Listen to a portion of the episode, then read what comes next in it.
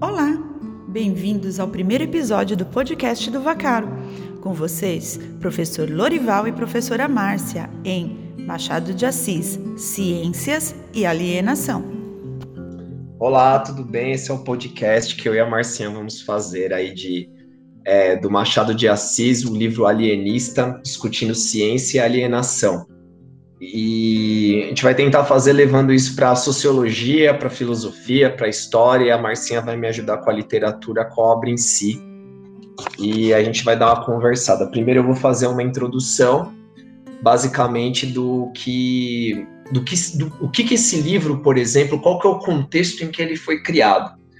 O Machado de Assis, ele é um escritor que nunca se colocou como um escritor social no sentido que ele é um escritor militante para defender determinadas causas sociais. Ele mesmo, em alguns, algumas entrevistas que ele dá, em alguns escritos que ele dá, ele meio que sai fora dessa, desse tipo de conjuntura, sabe? Não, não quero ser, não sou isso. Mas eu acho que ele acaba sendo, de qualquer forma, né, Marcinha? Porque é. ele, ele é extremamente popular, até pela é. origem dele. Desculpa, Marcinha, ele, fala. Ele, a gente não pode é, dizer, né, segundo aí alguns pensadores, é, entre eles o Sidney Chalub, que diz que o Machado ele não é só um contador de histórias, né? Ele, ele, ele inventou personagens que é, representam com, com muita profundidade, né? O, o brasileiro, a sociedade brasileira. É, né?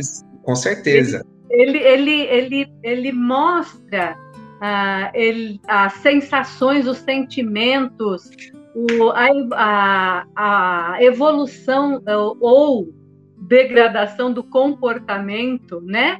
Uhum. De uma forma bem profunda mesmo do Profundo. ser humano.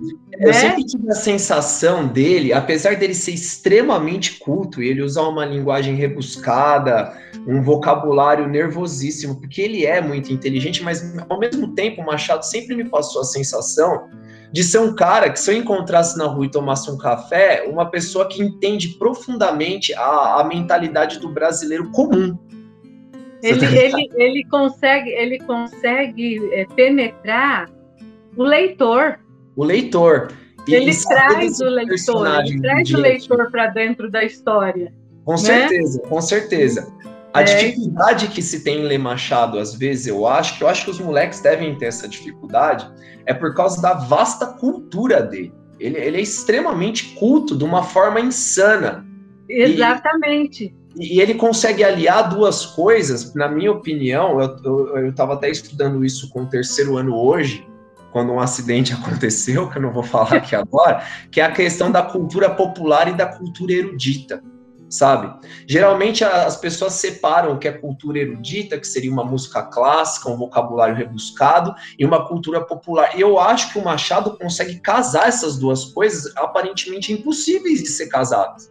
E ele, ele, ele faz isso com uma maestria, isso a gente chama é, por conta dessa cultura, desse conhecimento todo que ele tem, que ele é uma pessoa assim, eu acho que de uma é assim incalculável a cultura dele. Incalculável. Né?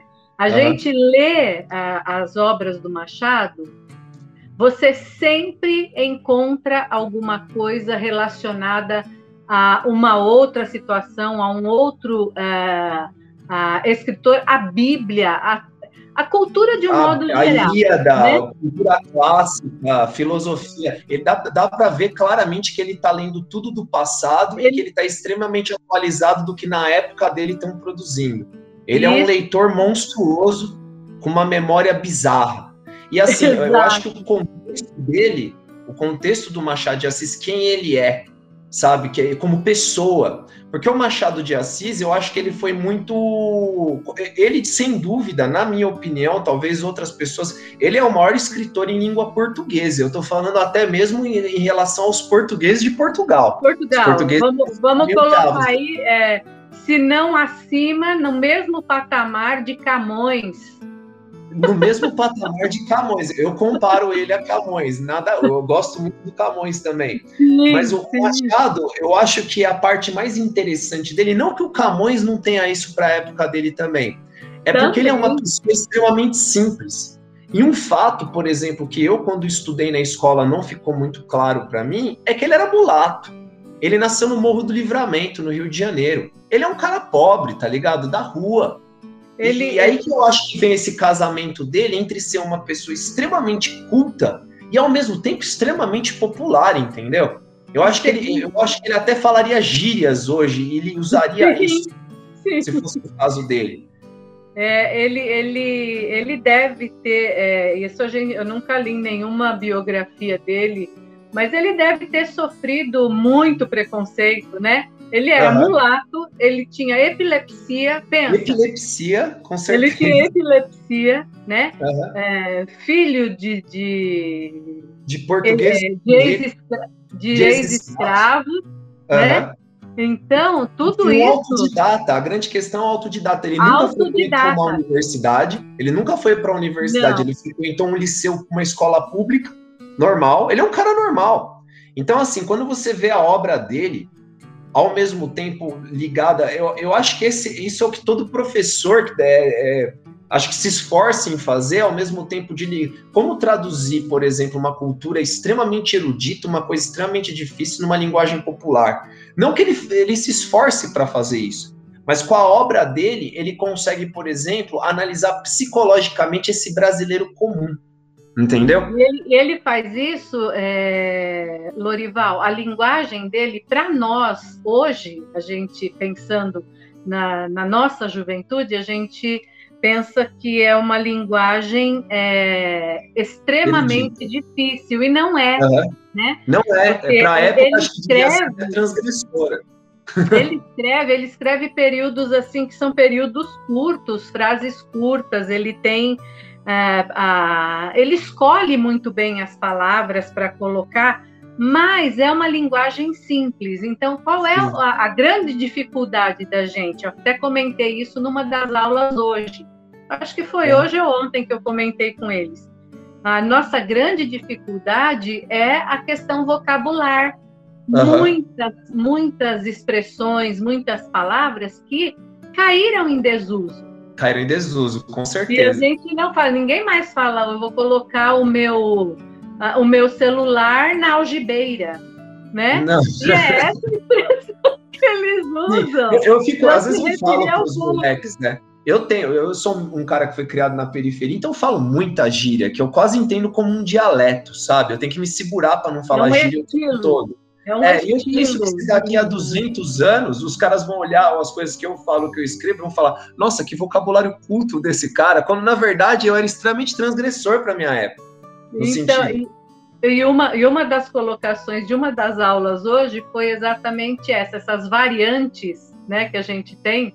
Uhum. A gíria, a linguagem popular, uhum. a, o padrão culto da língua, né? A gente estava falando justamente disso. Não tem um que é melhor ou pior, superior não. ou inferior, não. São diferentes. Por que, que precisa ter a linguagem padrão? Para a gente ter registrado e as pessoas daqui a 100 anos entenderem o que a gente tá, que a gente disse hoje. né? Com certeza. Porque se não houver esse padrão, em fator de cada um falar do né? seu jeitinho, é no fator, por exemplo, da gente administrar o Brasil, uma conta de luz tem que chegar em todo o território nacional na mesma língua, senão vira uma loucura, entendeu? É um, é um fator de sociológico de administração também. É, para a gente falar, por exemplo, a gente começar, a gente falou um pouco do Machado, a gente não vai focar tanto na biografia dele aqui, que é muito Sim, interessante. Claro que não.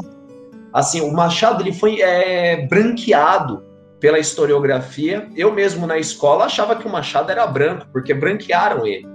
E ele é negro, sabe? Bem legal mesmo.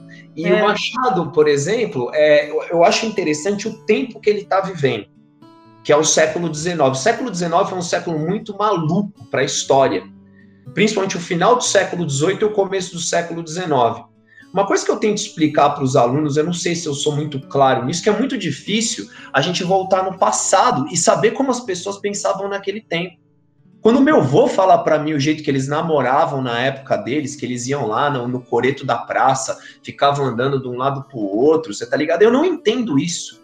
E se eu já não consigo entender os padrões do meu vô, imagina de uma pessoa 200, 300, mil, 2 mil anos atrás, entendeu?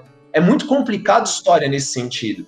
Mas a gente tem que entender que ao longo da humanidade inteira, desde a pré-história até o final do século XVIII, a, a humanidade ela se guiou por padrões que a gente considera até mágicos.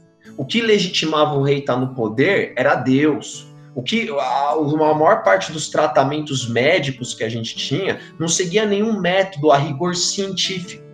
E, a, e aí a gente vem entrando no livro, que a partir do século XVIII, Gente, com, com Newton, o Marcinho também ia saber falar muito bem disso daí, com Newton, com, com os filósofos iluministas também, a gente tem a ideia da gente colocar racionalidades, começa na Europa, para medir todas as nossas ações.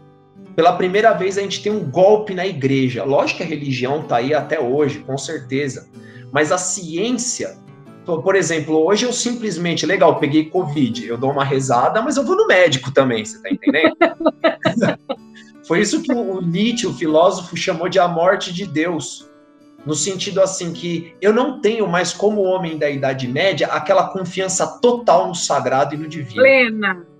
Não plena. Ele tinha. O homem da Idade Média ia sair em cruzada, ia até a Terra Santa andando, fazia peregrinações. Ele tinha certeza. Essa certeza, a partir da, da, do advento da ciência, você está entendendo? É, ela acaba tendo um abalo. Não que ela subiu, mas ela teve um abalo.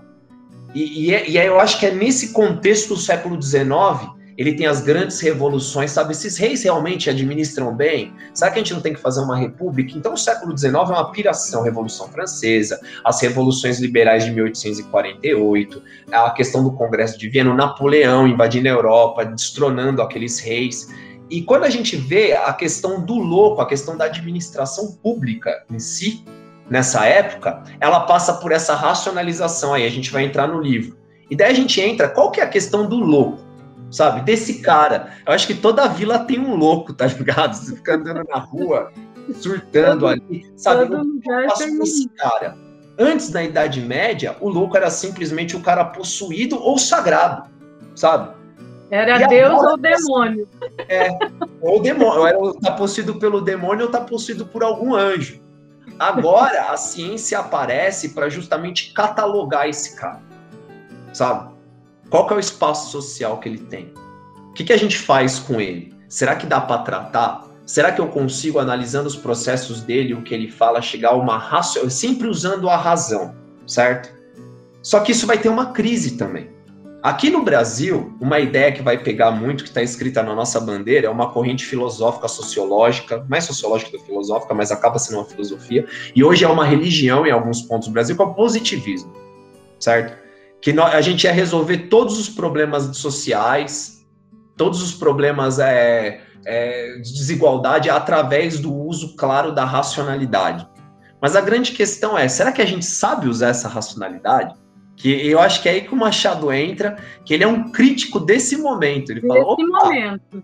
Desse momento. É, todo mundo. Agora a, a ciência aparece com uma nova fé. Mas será que ela dá conta, por exemplo, de todos os problemas humanos? Será que ela dá conta, por exemplo, de todos os meandros da mente humana e como a mente humana funciona?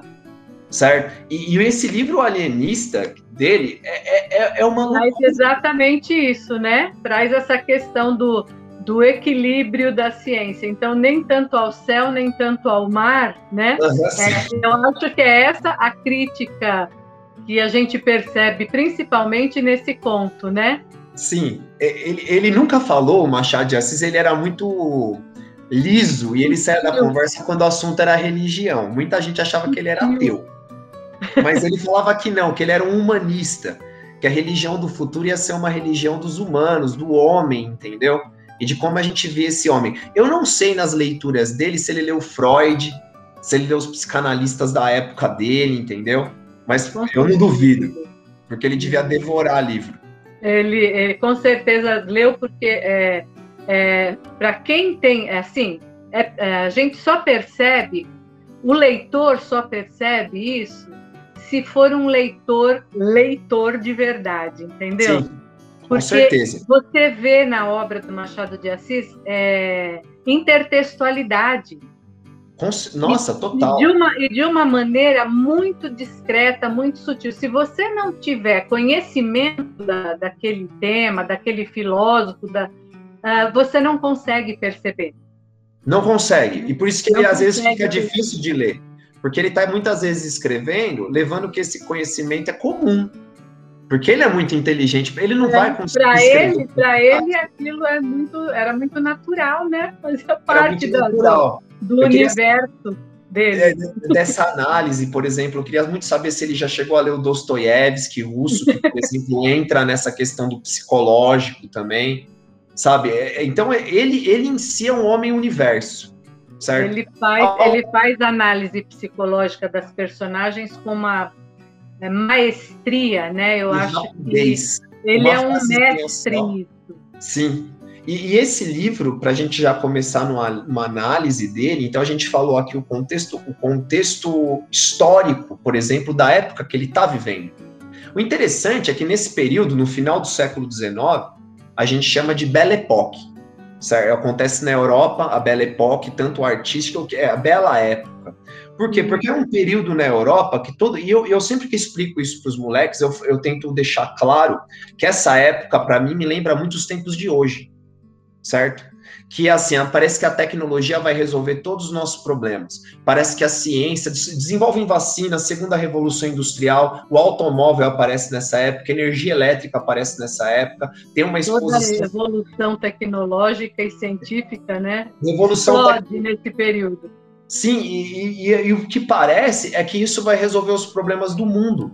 E na real, a gente é uma grande ironia que todo esse desenvolvimento tecnológico vai acabar em 1914, com a Primeira Guerra Mundial, 20 milhões de pessoas, 18 a 20 milhões de pessoas mortas, depois uma gripe espanhola que morre 50 milhões de pessoas no mundo, muito pior que o Covid.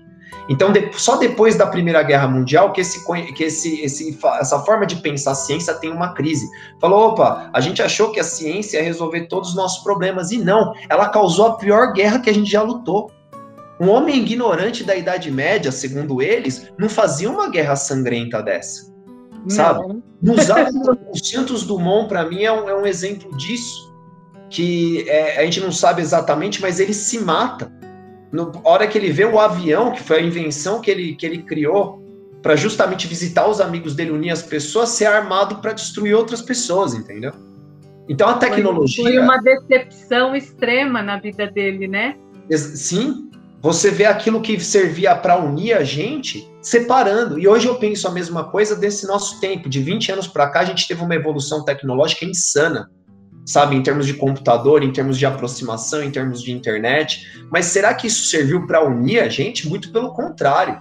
A gente vê uma crise política, a gente vê as pessoas brigando na internet, a gente vê a tecnologia sendo usada para humilhar, para perseguir, sabe? E é uma coisa boa a tecnologia o que dá para fazer é, com ela. Então a tecnologia ela deixa no final do século, depois da Primeira Guerra Mundial, até essa visão de tipo assim, nossa, a tecnologia veio para ajudar todo mundo e ela passa a ser um negócio até um pouco mais estranho.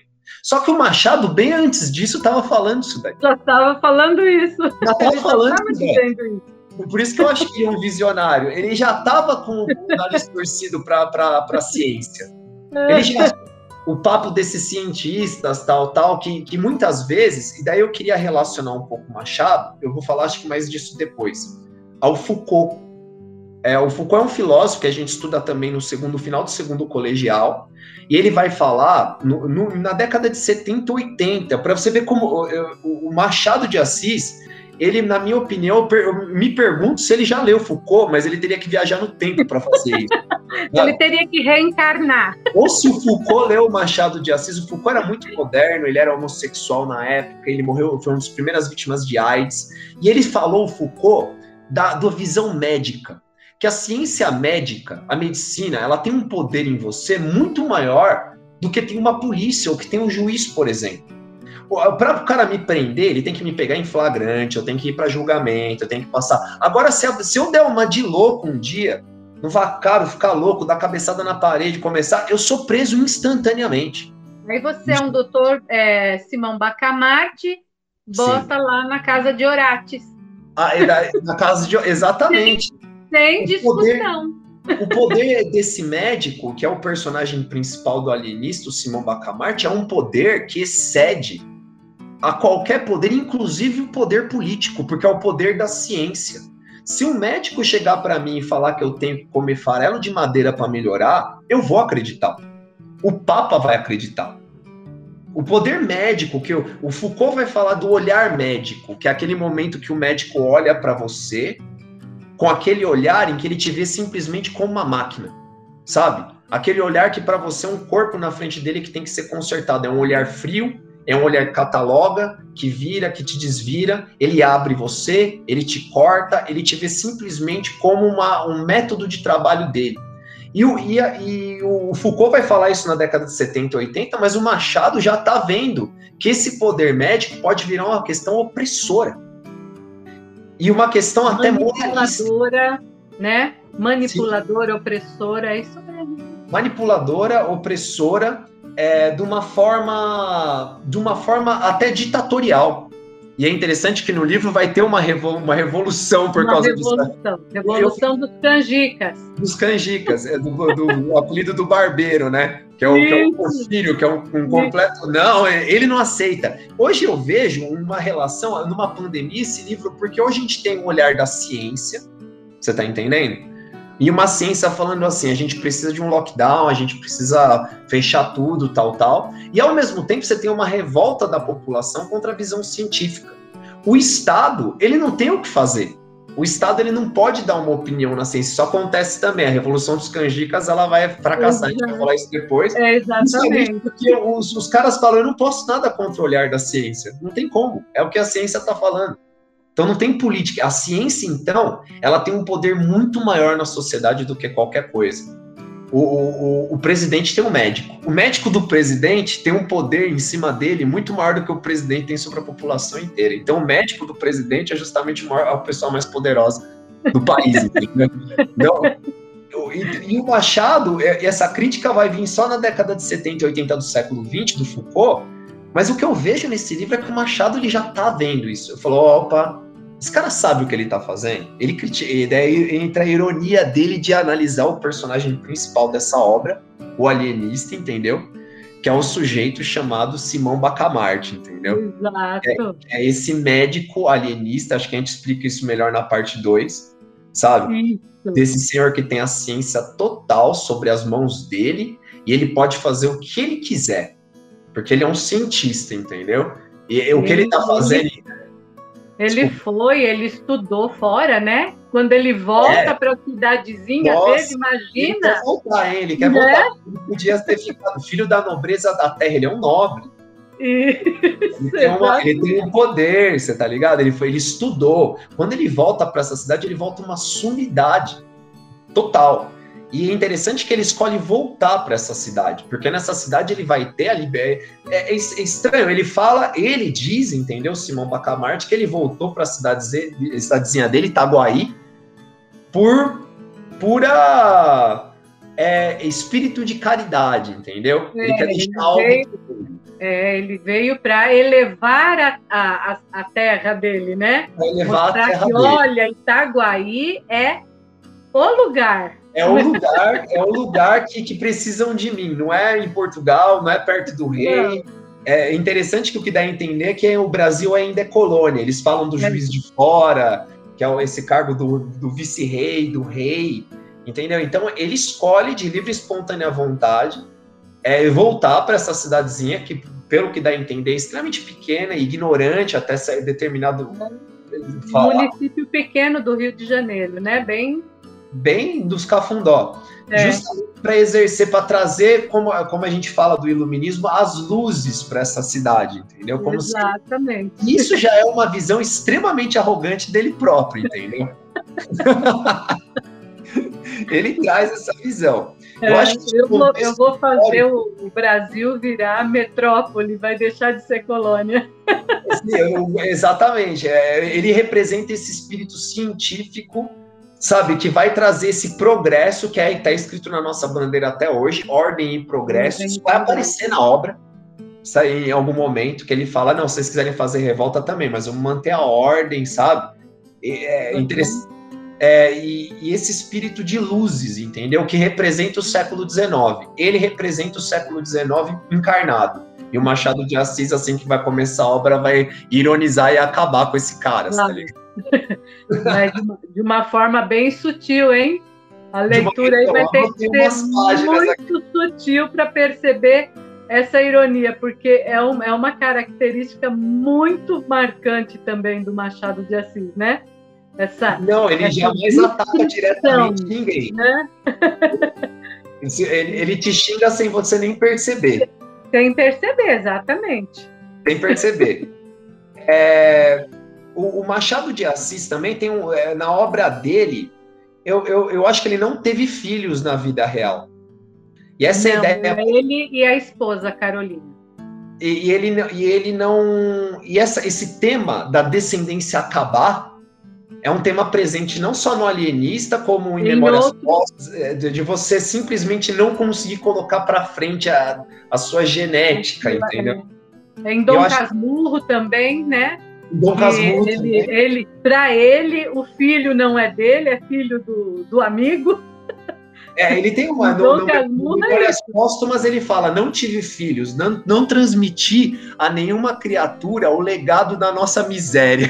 Exatamente, é isso que ele diz.